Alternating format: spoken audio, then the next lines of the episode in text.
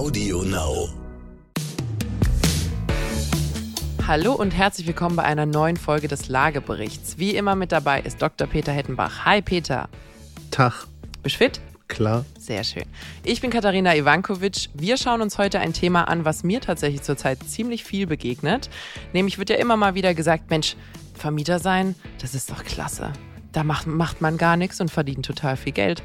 Der einzige Haken ist, bisher musste man Eigentümer sein, um Vermieter zu sein. Und es scheint so, als ob einige Leute sich von dem Gedanken verabschieden. Man könnte ja auch einfach untervermieten und Geld verdienen. Das gucken wir uns heute mal an, auch welche Rolle Airbnb beispielsweise darin spielt und worauf man dabei achten sollte.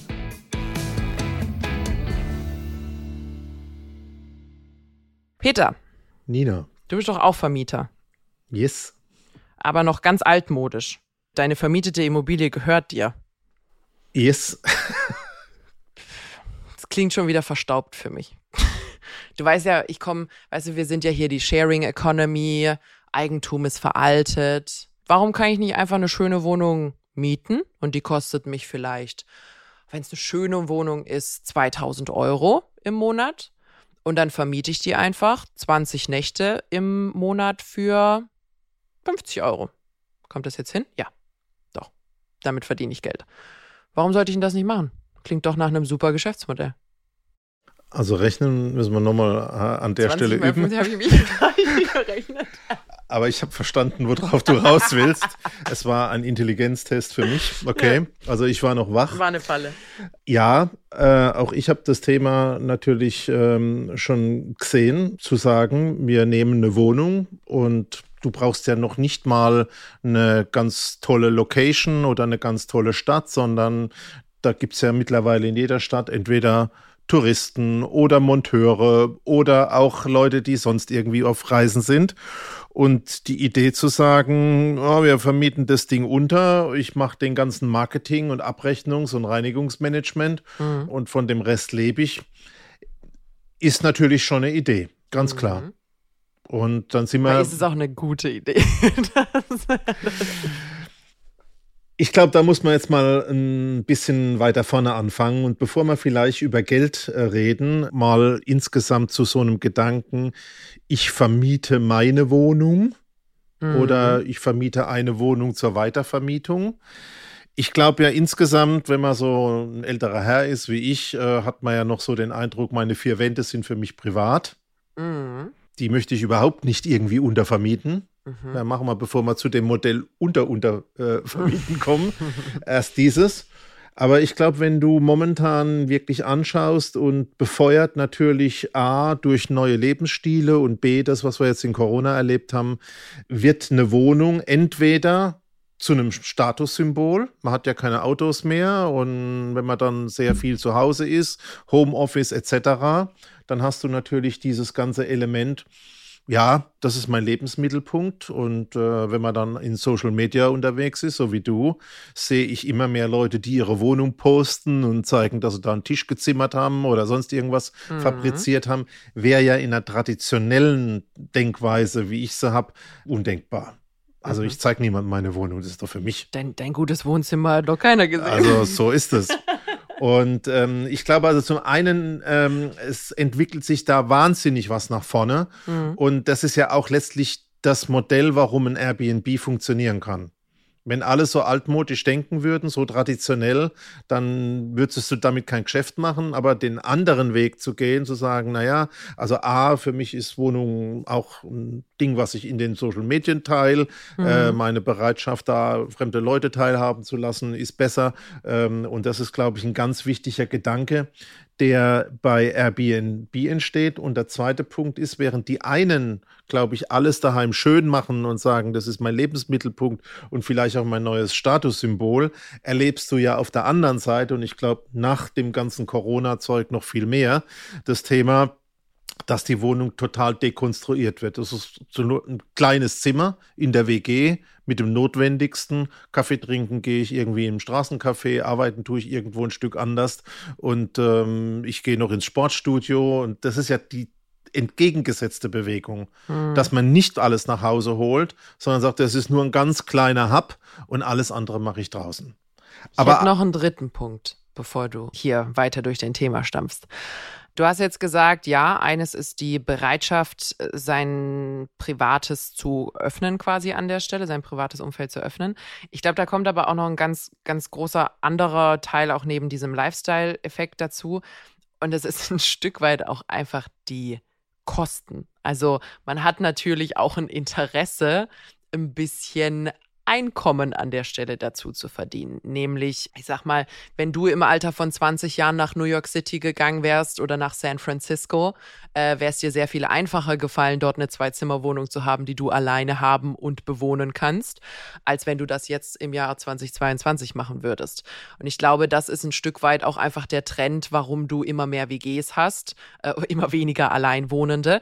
Man kann es sich halt auch schlicht nicht leisten. Das heißt, ich glaube, ich bin sehr viel bereiter, ähm, an der Stelle zum Beispiel irgendwo ein bisschen Privatsphäre aufzugeben, wenn ich dafür ein bisschen Wohlstand oder finanzielle Sicherheit dazu bekommen kann, indem ich ein Zimmer in meiner Wohnung halt einfach anderen Menschen zur Verfügung stelle. Ich glaube, das kann man noch ein Stück weiter denken. Also jetzt habe ich erstmal so diese Lifestyle-Dinge gesagt ja. und wenn man über das Geld denkt, ja, Wohngemeinschaften sind in der Regelfall gar nicht so beliebt, sondern Zwangsgemeinschaften. Richtig. Äh, da bin ich bei dem Thema Geld, was du eben angesprochen hast. Also wenn in Düsseldorf eine 100 Quadratmeter Wohnung dann 3000 Euro kostet, dann musst du dir halt einen suchen oder einnehmen, mit dem du dir die Kosten oder teilst. Zwei. Oder zwei mhm. oder mehr. Mhm. Und was natürlich jetzt auch kommt, gerade jetzt bei Senioren, auch gerade in so Feriengebieten, das sind die Energiekosten.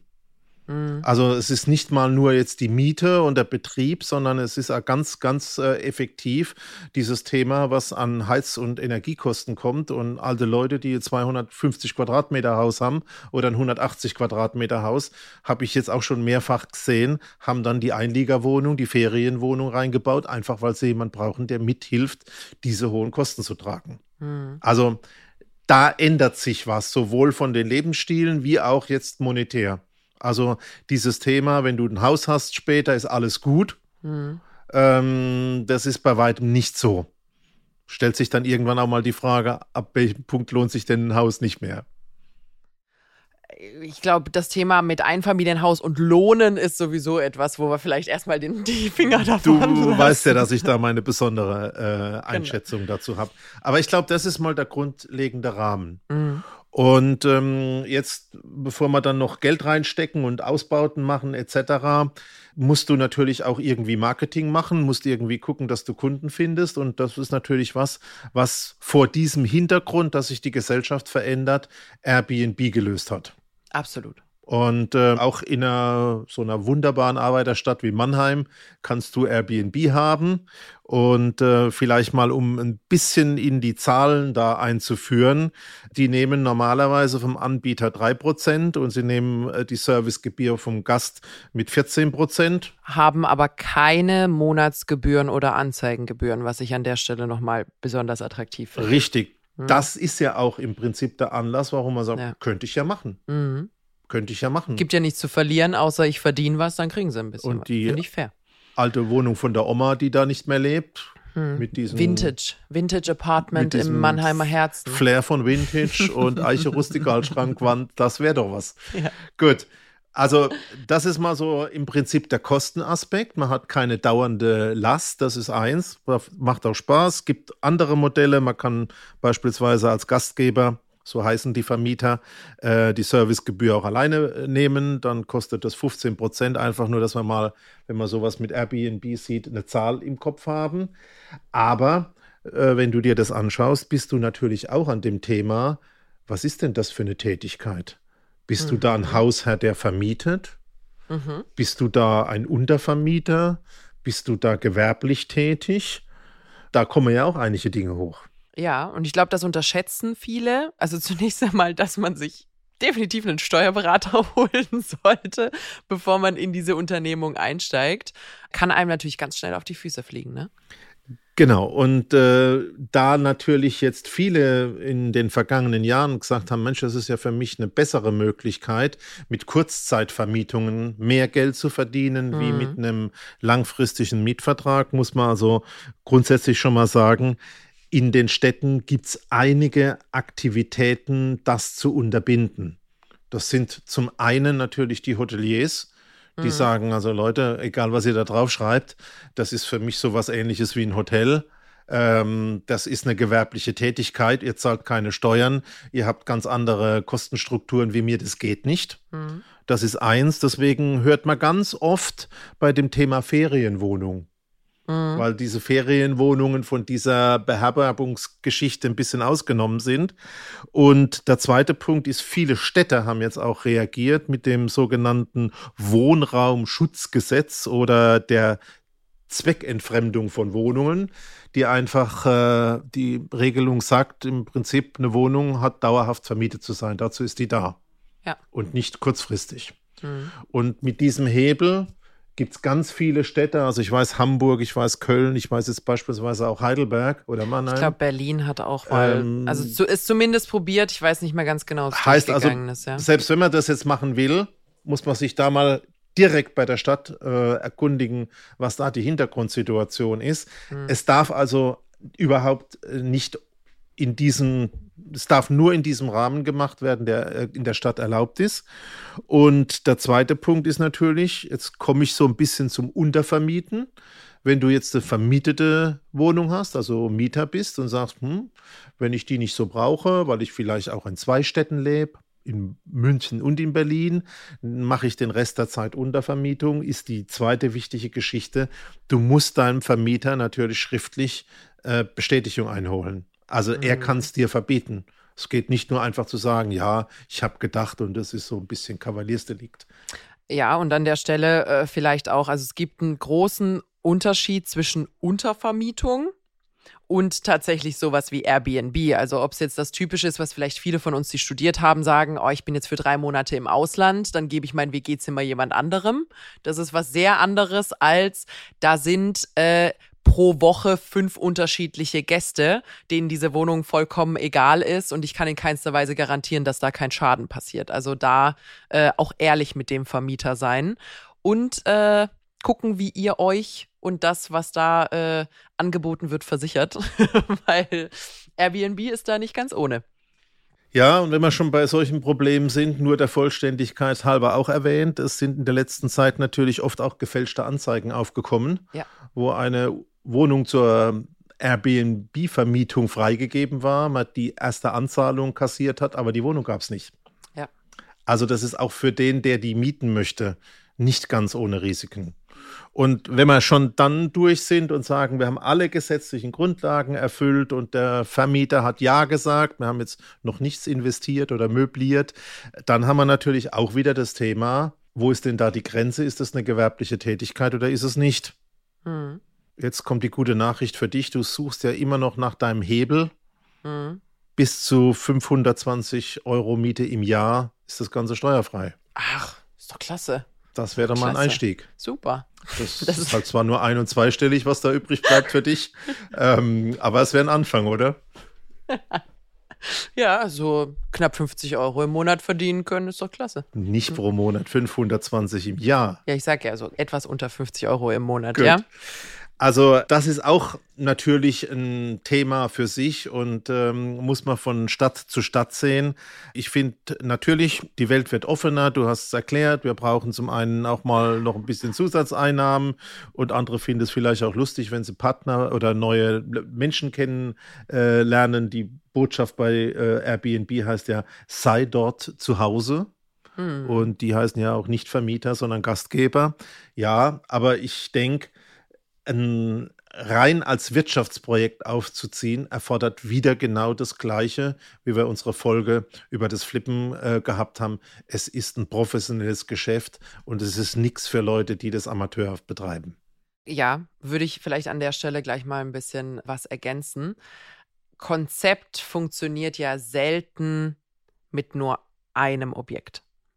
Also ich sag mal, es funktioniert, es macht nicht wirklich Spaß mit einem Objekt. Die Professionellen haben dann natürlich noch genau. mehrere Objekte, ja. Und äh, sondern es macht, es fängt erst an, wirklich Spaß zu machen oder auch als ein echtes, nennenswertes passives Einkommen zu gelten, weil ihr dürft nicht vergessen, man muss auch mal ein paar Hungermonate überbrücken. Also auch eine Ferienwohnung ist im November jetzt nicht unbedingt super ausgebucht. Genauso wie äh, wenn ihr einen Airbnb habt, da ist dann der Sommerrappel voll. Äh, und dafür habt ihr dann halt auch wirklich Monate, wo gar nichts geht. Also es ist nicht nur die Vollauslastung. Und das macht halt erst Spaß, wenn man das vielleicht mal drei, mal vier, mal fünf nehmen kann. Und dann reden wir natürlich über eigentlich professionelle Reinigungsfirmen, die sich darum kümmern müssen, äh, dass man da wirklich überhaupt erst dahinter kommt, dass man dieses Check-in, Check-out, Schlüsselübergaben, Pipapo, das ganze Buchungsmanagement, überhaupt Marketing. Erst genau. Genau. Also es ist mindestens ein Vollzeitjob wenn man es so betreiben will, dass wirklich auch ein Einkommen bei rauskommt, was einen ernähren kann und nicht nur irgendwas Kleines, was man nebenbei hat. Und äh, was ich an der Stelle einfach interessant finde, also zunächst einmal, ich bin Fan davon, wenn Städte Maßnahmen betreiben, um ihre Bewohner zu schützen. Das heißt, sowohl sowas, äh, wie war das, Wohnraumschutzgesetz? Wohnraumschutzgesetz, glaube ich, mhm. hast du mhm. gesagt? Siehst du mal, ich höre sogar zu. Äh, sowas wie Wohnraumschutzgesetz ist zwar blöd für die Einzelnen, die sich das überlegt hatten, aber ich bin grundsätzlich ein Fan davon, dass die Leute, die in einer Stadt leben, auch dort wohnen können. Gleiches gilt zum Beispiel für etwas höhere Zweitwohnsitzsteuern oder so. Bin ich Fan davon, Wohnungen sollten nicht leer stehen. Was ich jetzt natürlich ziemlich irre finde, ist so ein bisschen, ah, vielleicht, vielleicht eine kurze Parallele, bevor ich das Thema anschneide.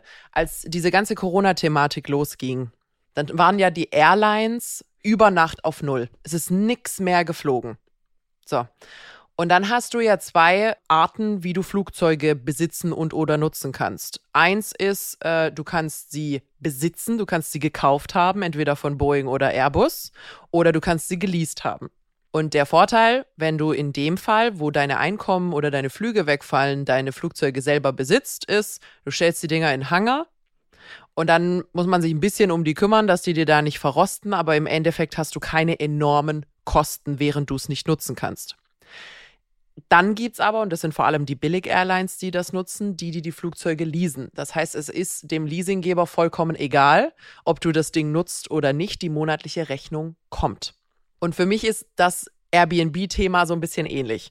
Wenn die Wohnung dir gehört, ja, du hast Raten zu bezahlen und Co., aber das ist überschaubar. Und da ist gerade keiner lässt sich das sehr viel einfacher managen, als wenn du einen langfristigen Mietvertrag hast, aus dem du so einfach in Deutschland, man muss sagen glücklicherweise, nicht rauskommst und da ist keiner oder das funktioniert nicht oder dein Vermieter sagt, weißt du was, ich finde es doch blöd mit der Untervermietung dann guckt man erstmal ziemlich dumm aus der Wäsche. Vor allem, wenn man das Konzept mal 1, 2, 3, 4, 5 genommen hat. Also das finde ich ein wichtiges Zwischenergebnis. Zu sagen, es ist ein Unterschied, ob ich im Prinzip die Wohnung als Eigentümer besitze mhm. und dann vermiete oder ob ich vielleicht die noch anmiete und ganz bewusst auf diesen Mehrerlös angewiesen bin. Das ist ungefähr so, jetzt mache ich mal meine Analogie, wie wenn du dir Geld leist, um in Aktien zu investieren, weil du sagst, du zahlst nur 2, 3 Prozent für einen Kredit und kriegst aber 10 Prozent äh, ja. Gewinn bei den Aktien. Mhm. Kann aufgehen, das Spiel, ist aber gefährlicher.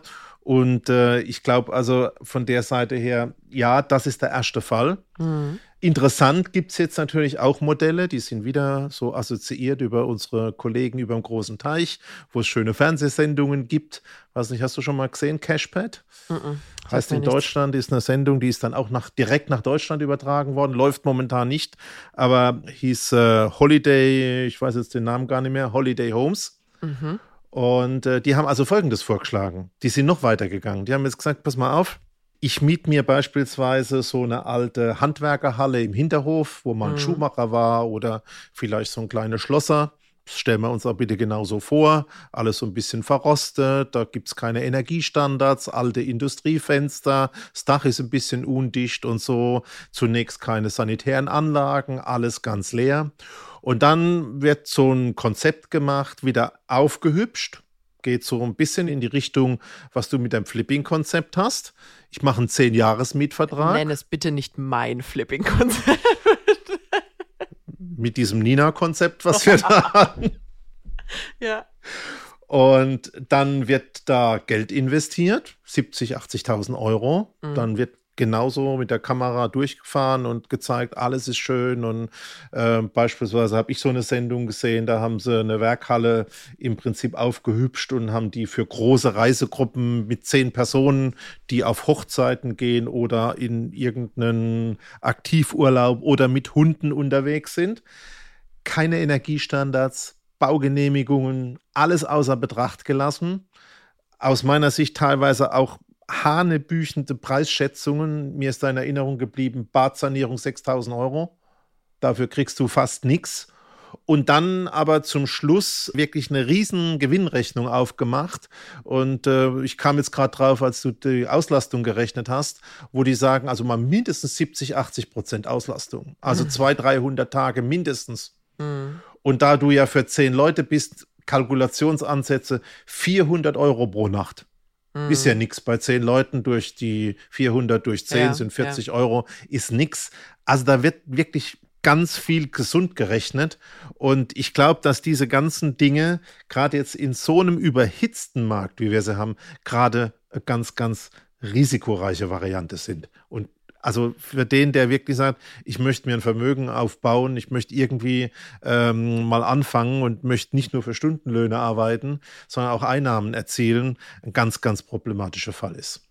Finde ich auch. Also ich bin generell ja super kritisch bei entweder jeglichem Geschäftsmodell oder Vermögensaufbaumodell, wo du zu 100 Prozent von entweder einer Plattform oder einem Anbieter oder einem Partner abhängig bist. Das gilt zum Beispiel für, weißt du, was Dropshipping ist? Falls du es nicht weißt, ich werde Ich weiß, was Drops sind. so, also Dropshipping ist im Endeffekt ganz, ganz blöd gesagt. Ich, Katharina, habe kein Lager, kein gar nichts, ich fertige nichts, äh, aber ich habe eine Präsenz auf Amazon. Und ich äh, google immer fleißig, was jetzt gerade so die Trends sind. Äh, vielleicht als schönen Beispiel könnte man, vor ein paar Jahren gab es diese Fidget Spinner, weißt du, diese kleinen Rädchen, die die Kiddies so durch die Finger gedreht haben. Ich sehe, was die Trends sind, ich sehe, was gerade gut geht. Ich suche mir auf Alibaba.com, also auf chinesischen irgendwie Anbieterplattformen, einen Zulieferer, der mir das liefert. Und im Endeffekt baue ich eine Ladenfront auf, wo aber dahinter der Käufer in meinem Shop direkt beliefert wird von meinem Zulieferer aus Übersee. Das heißt, ich selber kein Lager, keine Logistik, kein gar nichts, nur diese Shopfront. So, und äh, das wird ja auch, das ist ja auch so ein Get-Rich-Fast-Thema, das jetzt gerade sehr viel beworben wird. Aber auch da, Amazon ist wahnsinnig volatil. Also Amazon, wenn die dich nicht mögen, dann sperren die dein Konto über Nacht. Wenn die der Meinung sind, da ist irgendwas dubios, sperren die dein Konto über Nacht. Und es gibt sehr wenig, was du da tun kannst, weil du denen komplett ausgeliefert bist. Und das Gleiche, finde ich, hast du einfach an der Stelle, wo man sagen muss, du kannst über Nacht fristlos gekündigt werden in der Wohnung. Gut, dann hast du auch keine laufenden Kosten mehr, aber deine Einnahmenrechnung ist fertig. Du kannst einen Riesenschaden haben, der entsteht. Und dann erklär mal deiner Versicherung, dass das nicht du warst, sondern die Gäste, die du dort irgendwie äh, drin hattest. Also jede Versicherung würde sich die Finger lecken und sagen, wunderbar, wir zahlen gar nichts. Und das Gleiche gilt natürlich auch, dass zum Beispiel deinem Vermieter natürlich auch zusteht, dieses Thema Untermiete wieder zu entziehen. Also das ist nicht, ja, ich habe es einmal gesagt, klar darfst du für immer tun, sondern da, da, da sind wahnsinnige existenzielle Risikofaktoren für dieses in Anführungsstrichen Geschäftsmodell.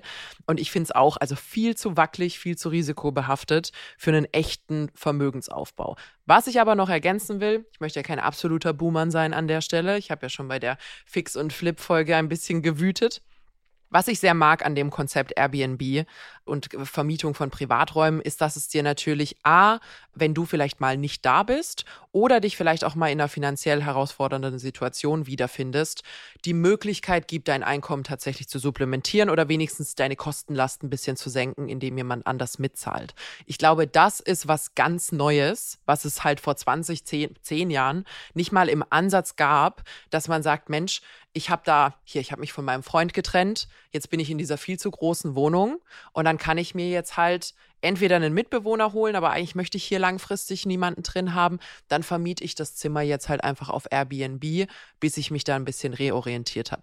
Das finde ich an der Stelle nett. Finde ich auch toll und äh, was ich auch ähm, eine interessante Abweichung finde, ist, du kannst natürlich Airbnb auch schön als Marktforschungsplattform nutzen.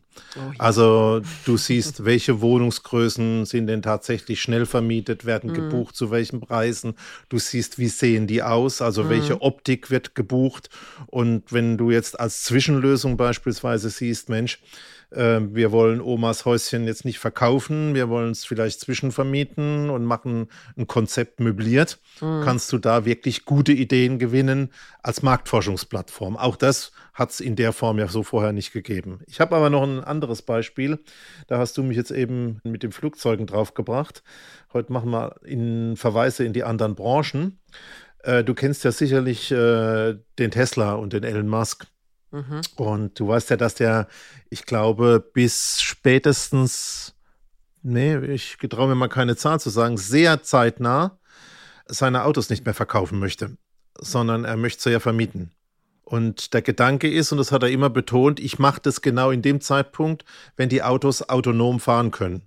Und da also will er. Nie.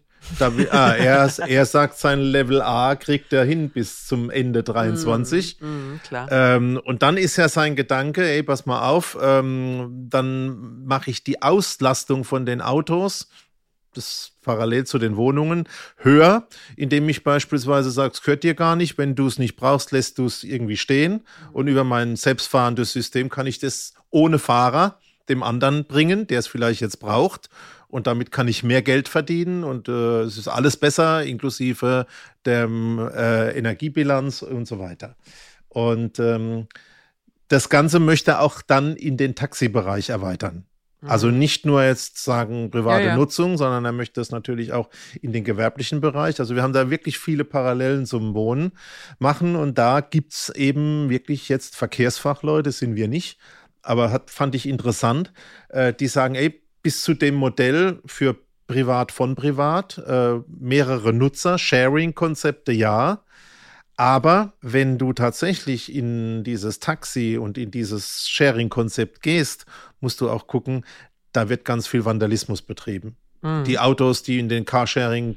Man sieht es ja an den Rollern. Und die Roller, genau, das wäre mhm, ja. jetzt mein nächstes gewesen, die du in Berlin an der Ecke ja. siehst. Oder, oder in der Spree. In Mannheim Aha. an der Hauptstraße entlang, äh, wo dann nochmal nachts vereinsamt ein rotes mhm. Licht brennt oder so irgendwas von einem gerade weggeworfenen Roller.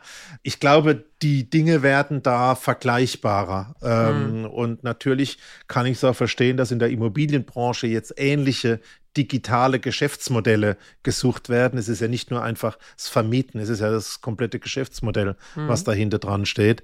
Aber vom Prinzip her muss ich sagen, hochriskant.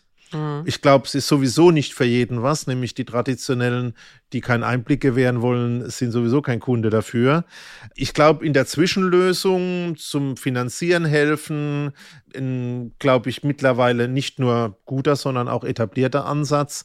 Aber dann die letzten Rillen rauszukitzeln und mhm. äh, zu sagen, jetzt tun wir die Unter-Untervermietung machen, wir investieren da noch ähm, und äh, ich gehe einen Haufen Vertragsdinge ein. Ähm, und zum Schluss hast du im Prinzip, so wie bei deinem Flugzeugbeispiel, ganz viel monatliche Kosten äh, und keine Einnahmen mehr. Kannst du bei vielen Objekten viel verdienen, aber auch viel drauflegen. Ja, und ich habe noch eine letzte Ergänzung dazu, nämlich wenn ich mich, also wenn ich nicht kaufe, um weiter zu vermieten, hat das ja in der Regel Gründe. Nämlich vielleicht, dass ich keinen Kredit bekommen könnte oder dass mir das Kapital fehlt, Eigenkapital fehlt, das Einkommen fehlt. Und äh, das sind ja alles Sicherheitsmechanismen an der Stelle, die greifen und mich an der Stelle, also ich sage jetzt mal überspitzt gesagt, zu Recht von dieser Investition abhalten. Wenn ich das aber aushebel und sage, pff, eine Mietwohnung kriege ich, in Klammer, das Einzige, was ich haben muss, ist kein negativer Schufa-Eintrag, dann, dann ist das natürlich auch sehr viel attraktiver für, ich sag mal, finanziell sehr viel, äh, wie kann man das sagen, vielleicht schwächer aufgestellte Personenkreise. Das heißt, man hat zum einen das Bedürfnis, mehr Geld zu verdienen und vielleicht auch das Versprechen, was man auf unterschiedlichen Plattformen gerade bekommt, auf die Art und Weise Geld zu verdienen, ist aber natürlich gleichzeitig in dem Personenkreis, der sich es nicht leisten kann, diese Risiken einzugehen, weil der Puffer einfach unheimlich klein ist.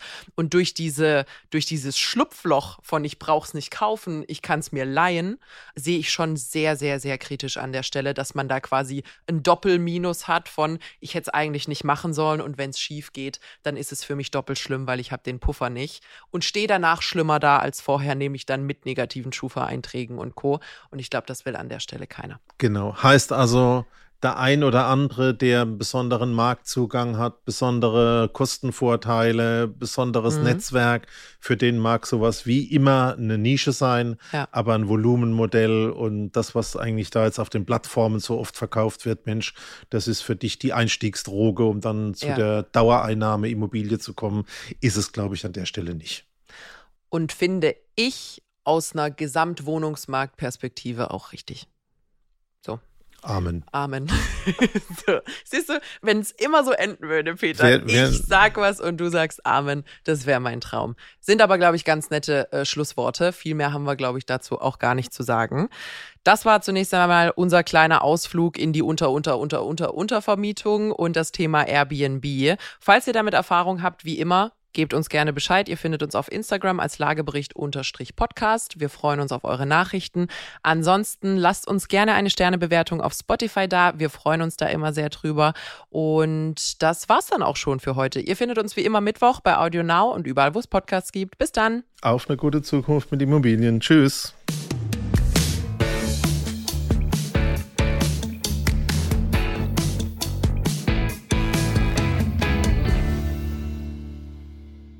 Zum Schluss möchten wir euch noch einen Podcast empfehlen und dafür lasse ich einfach die Host selbst zu Wort kommen. Hallo, wir sind Raimund Brichter und Etienne Bell von NTV. Wir sind die Hosts vom Podcast Brichter und Bell Wirtschaft einfach und schnell. Und wir liefern euch jeden Donnerstag einen Begriff oder ein Thema aus der Wirtschaft und erzählen euch in zehn Minuten alles, was ihr dazu wissen müsst. Immer verständlich erklärt und natürlich top aktuell. Hört also rein bei AudioNow und bei ntv.de und natürlich überall da, wo es Podcasts gibt.